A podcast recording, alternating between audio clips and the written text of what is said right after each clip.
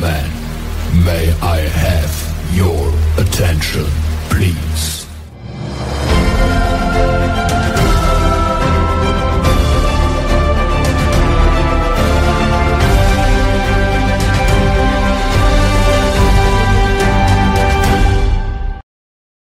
تحية فنية إبداعية لكل مشاهدي قناة L'ODJ TV ومستمعي L'ODJ راديو مرحبا بكم في برنامجكم rendez-vous des artistes البرنامج اللي كيفتح أبوابه للنجوم الفنية وللفنانين الشباب. موعد اليوم مع فنانة استعانت بقوة أدائها الغنائي وبقوة الطائرة لترسم وتكتب اسمها بخطوات ثابتة نحو التألق والنجومية. تخصصت في هندسة الطائرات كما تخصصت في الموسيقى والغناء. سنحلق ونطير مع ضيفة rendez-vous des artistes الفنانة المتألقة ريم المنياني.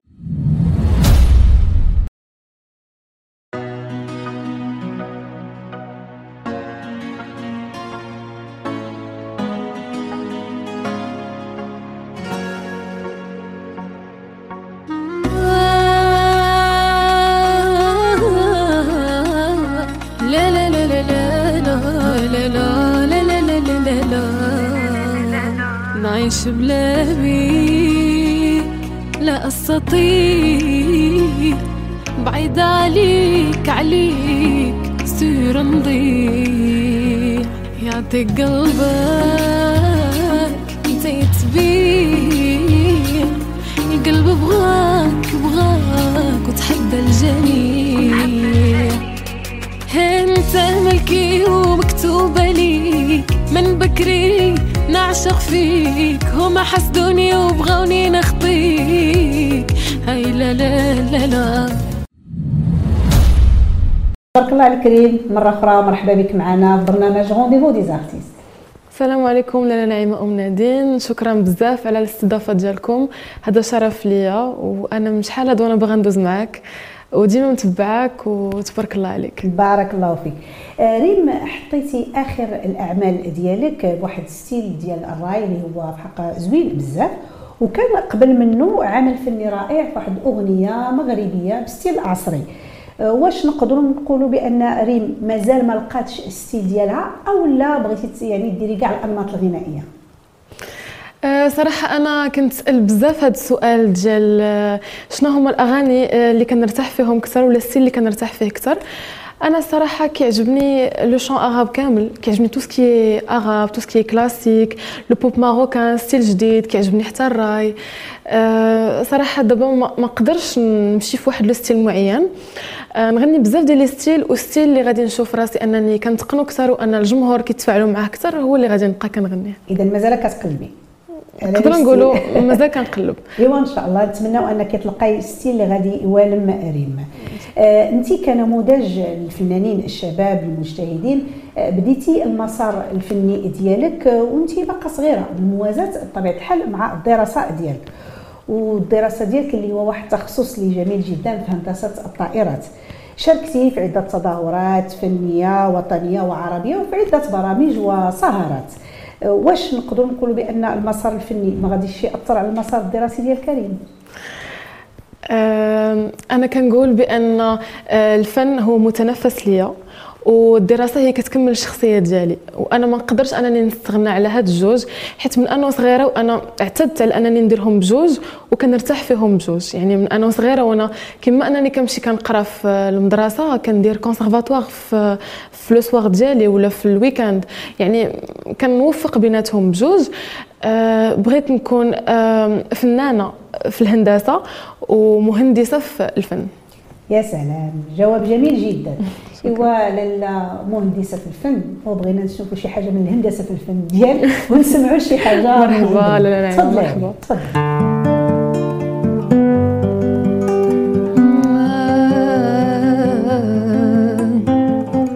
قل علاش راك تفكر؟ راك معانا راك وحيد. نزهية في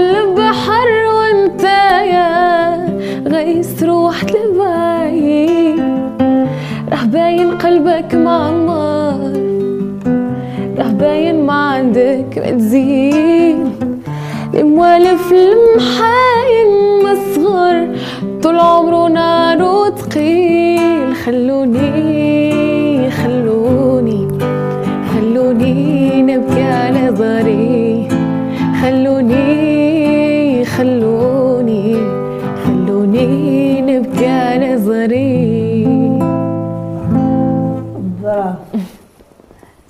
الله عليك كريم تبارك الله عليك. مشاهدينا الكرام غادي تخليونا مازال مستمرين في الحديث مع ضيفة اليوم اللي هي الفنانة المتألقة ريم.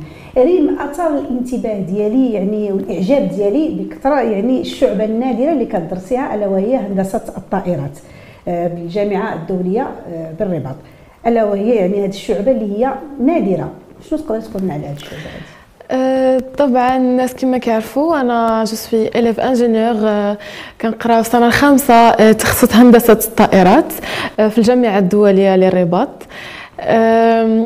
أنا كيعجبني بزاف هذا المجال ديال صناعة الطائرات وكنشوف بأن المغرب في حاجة les ingénieurs وداير الثقة ديالو الكاملة في les ingénieurs و les techniciens ديالو باش أنه نزيدوا بالبلاد القدام في هذا المجال. وكنتمنى نكونوا عند حسن الظن ديالهم. إن شاء الله. وفي حق اللي زاد الإعجاب ديالي أكثر هو انك فنانه شابة. يعني عرفتي آه، كيفاش تخططي المسار ديالك سواء ما بين الفن وما بين مستقبلك المهني؟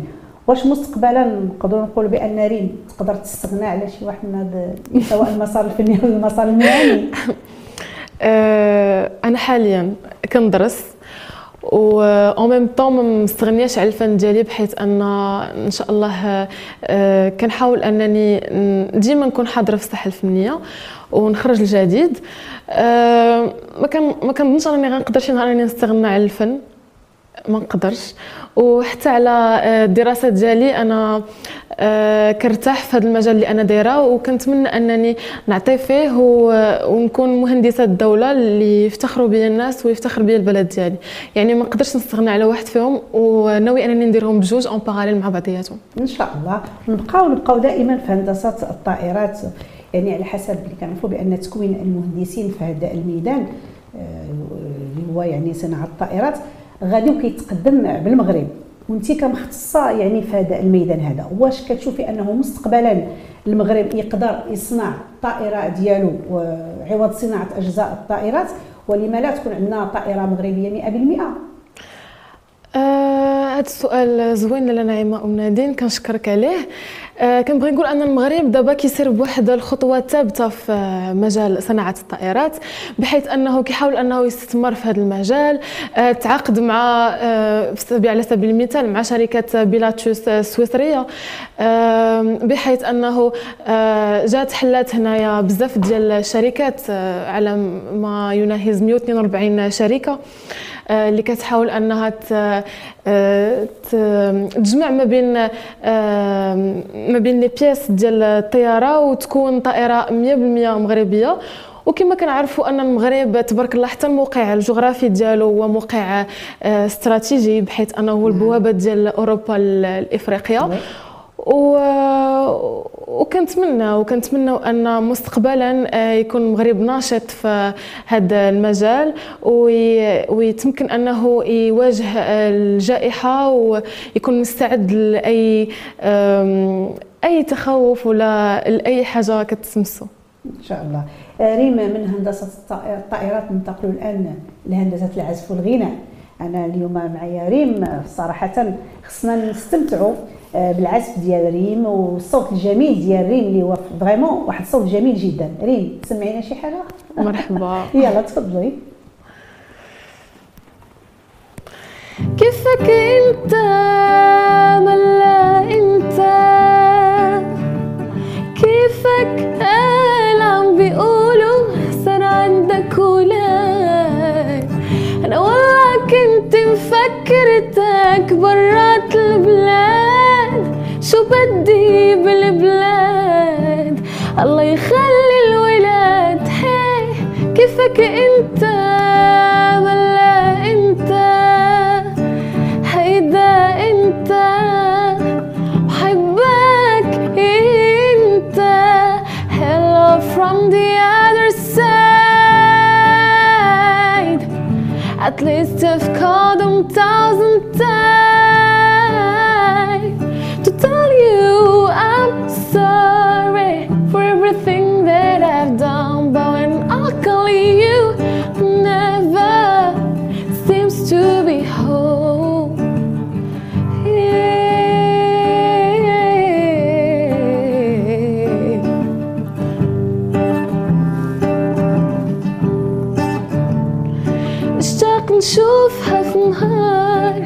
حرت الريام على نار خير هكا ليا غدار. حوست عليها في كل دار. قالوا لي غزالة ماشي على شطوط البحر وأنا صيادها سحاري عليها سؤال قالوا لي وردة مغروسة وسط الجمال. وأنا في بابل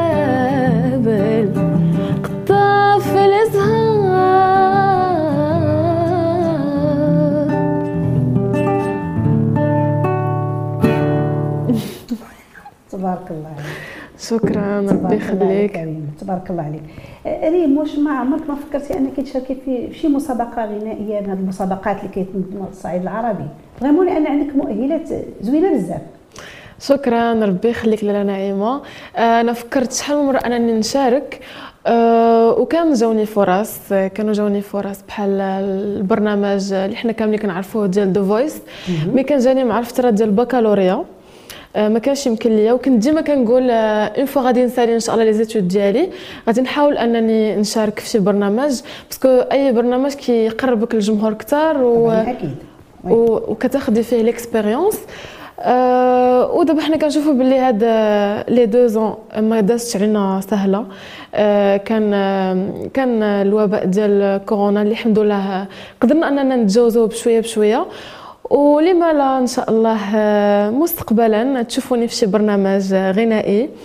أه إن شاء الله. إن شاء الله إن شاء الله. وأنا يعني عندي اليقين أن إن شاء الله ريم إلى في شي برنامج غادي دير الاسم ديالها بقوة بقوة. شكرا. آه، في بداية المسار الفني ديالك يعني حصلتي على الجائزة الأولى مهرجان اكتشاف المواهب الغن- الغنائية اللي تنظم في تمارة.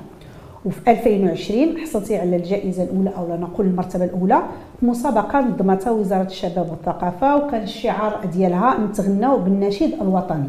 بغيتك تحدثينا على هذه المشاركة ديال كريم؟ أنا من أنا صغيرة وأنا كنشارك في مهرجانات في حفلات. آه، كنت شاركت في المهرجان اكتشاف المواهب الغنائية اللي كتنظمه جمعية أنغام موسيقى تمارا برئاسة آه، الفنان الشعبي آه، الأستاذ بن سعيد اللي كنوجه ليه تحية خاصة. آه، كنت شاركت والحمد لله كنت ربحت آه، وفزت بالمرتبة الأولى.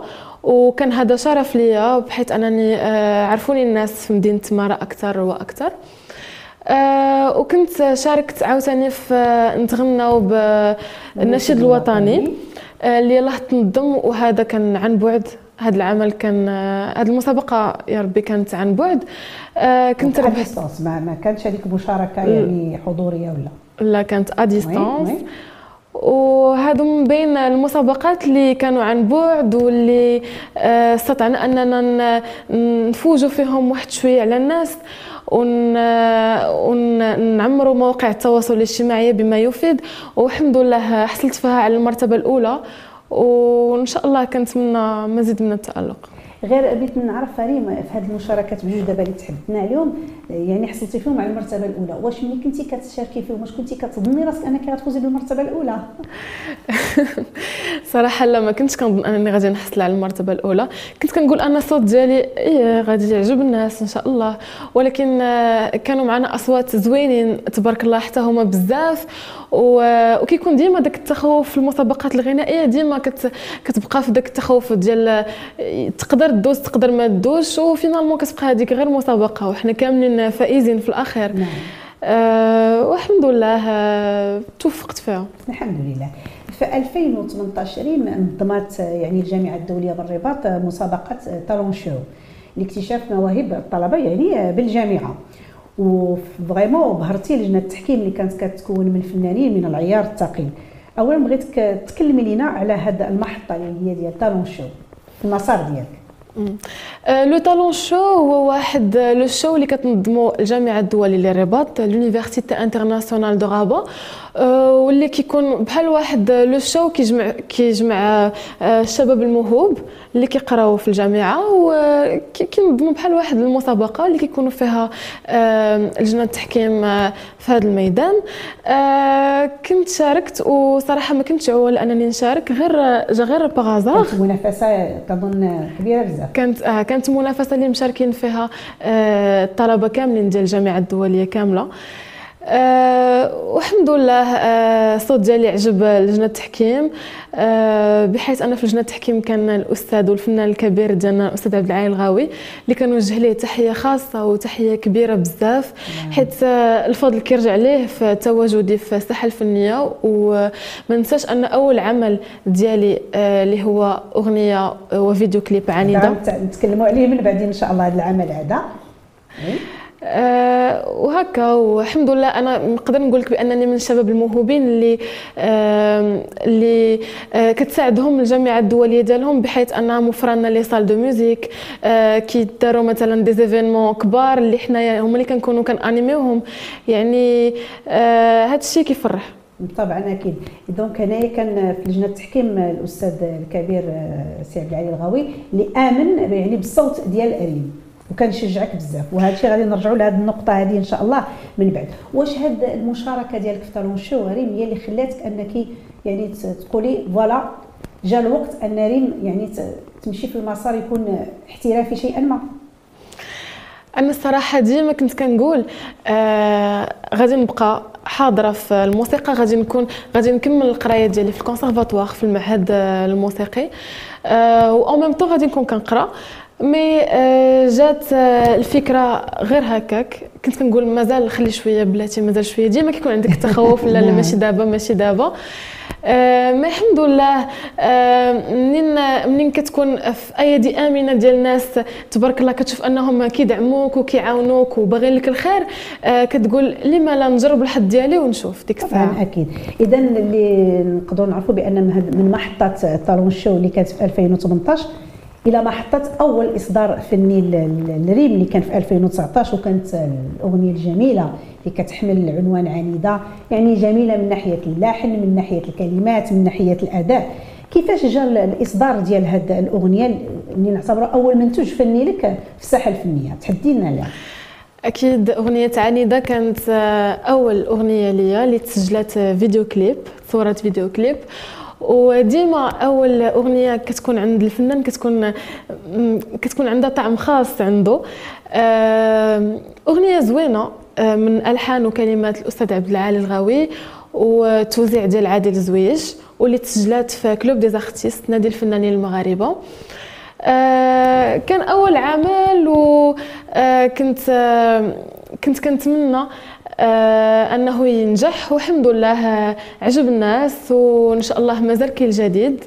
هذيك أول تجربة وأنا ما غاديش نحبس وإن شاء الله مازال تشوفوني في أعمال أخرى وأخرى. إن شاء الله. ريم واش عنيده انت عنيده شنو بان لك لاله نعيمة. ودابا أنا بغيت أنا ما كتبانش شوية عنيده ولكن واش عنيده أه صراحة ريم عنيدة في الاختيارات ديالها وفي وفي ديما كنحاول أنني نكون متنوعه في الأفكار ديالي متفتحة مثلا إلا درت شي حاجة في راسي صافي راه ديك الحاجة هي اللي كندير.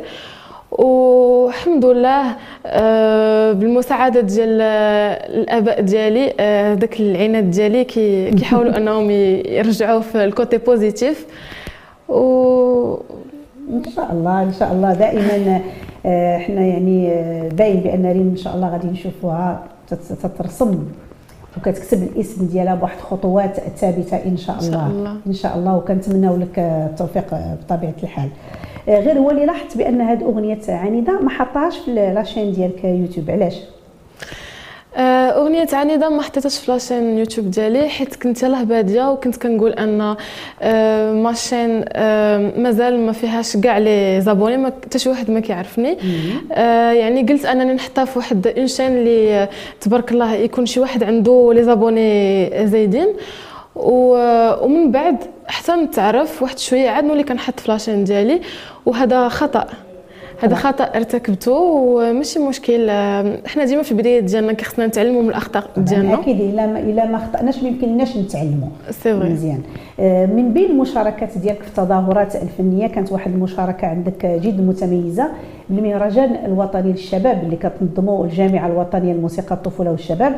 وبالمناسبة كنوجه تحية كبيرة من هذا المنبر لرئيسة الجامعة الأستاذة لاله بديعه العراقي اللي في نفس الوقت هي رئيسة جمعية العدوتين اللي كتنظم المهرجان الدولي للموسيقى وأغنية الطفل واللي غادي تنظم إن شاء الله من 28 إلى غاية 31 مارس 2022 من هذا المنبر دعوة موجهة لجميع الأطفال يعني من سن ثلاث سنوات إلى غاية 18 سنة من أجل المشاركة في هذا المهرجان الدولي اللي بطبيعة الحال كيتنظم تحت الرعاية السامية لصاحب الجلالة الملك محمد السادس نصره الله. ريم كيفاش كانت هذه المشاركة ديالك في المهرجان الوطني للشباب وكنتي كضيفة شرف؟ هذا المهرجان الوطني للشباب آه كنت محظوظة باش أنني شاركت فيه وكنبغي نوجه تحية خاصة آه بديعه العراقي آه اللي ديما هي كتدعم الشباب وديما كتعيط لينا. كنشكرها بزاف ومشاركه آه كانت زوينة. وتبارك الله المهرجان هو معروف آه، في الرباط وفي المغرب كامل. على الصعيد الوطني. على الصعيد الوطني. كيكون مهرجان زوين وكيعرف آه، كيعرف كيعرف الناس على الأغنية ديال الشباب اللي كتكون يلاه يلا خارجة ولا ديجا كاينة. ومبادرة طيبة. نعم وبالتالي من غير يعني كضيوف الشرف كتكون حتى يعني كيكون التباري لأن المهرجان كتكون فيه ثلاث أيام ويعني كتكون لجنة تحكيم وكيكون تباري على الأغنية من ناحية الكلمات اللحن الأداء وكتكون واحد اللجنة طبعا من العيار الثقيل. وهذا مهرجان كيعطي واحد الفرصة للشباب انه من خلاله كيتلونساو وأنا كنعرف مجموعة ديال الفنانين اللي كاينين دابا في الساحة الفنية كانت الانطلاقة ديالهم من المهرجان الوطني لموسيقى الطفولة والشباب. ريم شاركتي كذلك في السهرات اللي كينظمها نادي الفنانين المغاربة. بحيث يعني هذه السهرات اللي كتكون ضخمة كيشاركوا فيها فنانين كبار وريم كذلك شاركت في هذه السهرات. آه نادي الفنانين المغاربة آه كيجمع المع النجوم آه وكيجمع بزاف ديال الفنانين آه، سواء المغاربة سواء آه، من بلدان أخرى. كيدير مبادرة طيبة بحيث أنه كيدير بزاف ديال المهرجانات والحفلات كيكرم مجموعة ديال الأسماء البارزة في المغرب. آه وما نساوش أنه حتى في الجائحة ديال كورونا كان آه كان هذا الجروب ديالو آه حاضر وديما كيتواصل مع الفنانة وكيحاول أنه يدير أعمال عن بعد آه وحفلات عن بعد. أنا فرحانة بزاف بالانتماء ديالي لنادي الفنانين المغاربة. وكنتمنى أن آه، يبقاو ديما هاد الأنشطة إن شاء الله. حاضرين. إن شاء الله. ريم قبل ما نواصلوا الحوار ديالنا بحق ما ما كرهتش عاوتاني المشاهدين الكرام ديالنا إلى متفقين معايا كنظن أننا نسمعوا ريم عاوتاني بالآلة ديالها وبالصوت الجميل ديالها. ريم تفضلي.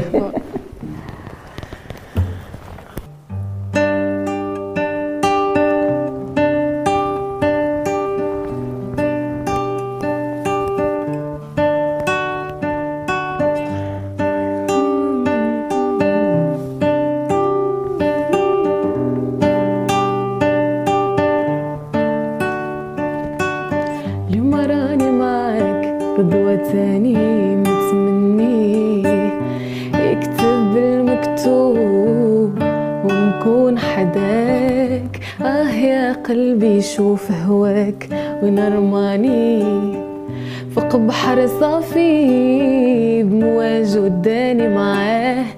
تبع ريح الحب عندك حطني وداني. وصاني وقال حبيبك ما تنساه. هي الزنا قدرتي فينا أنا وقلبي حوسنا عليك ما لقينا وهاي الزينة ما درتي فينا أنا وقلبي حوسنا عليك ما لقينا قالوا لي خرجتي في ظلام عليا سولتي. في غياب القمر بعيونك ضويتي قالوا لك نجمة كنتي هذا شحال قولي لي علاش هربتي هي زينة. درتي فينا. أنا وقلبي حوسنا لك ما لقينا. حلف ما نزيد نسال علي هجرني العين اللي بكات محال تسامحني علاش يا قلبي. هواك غدرني راني مجروح شكون اللي يداويني؟ ويا رياح دين غامي احوالي هي يا زينة من وكل مولاه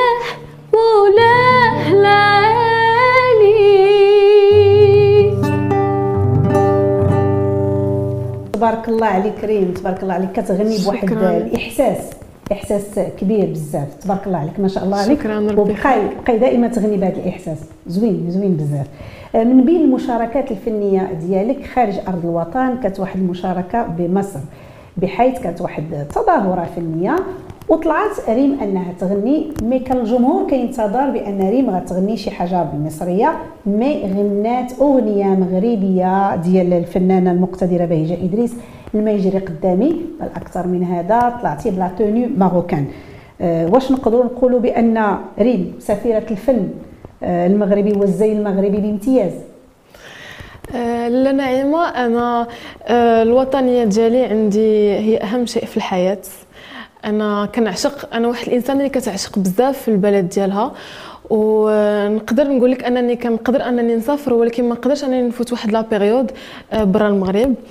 آه، جاوني بزاف ديال العروض ديال أنني باش نمشي نقرأ ونكمل قرايتي آه، على برا ولكن ما قدرتش.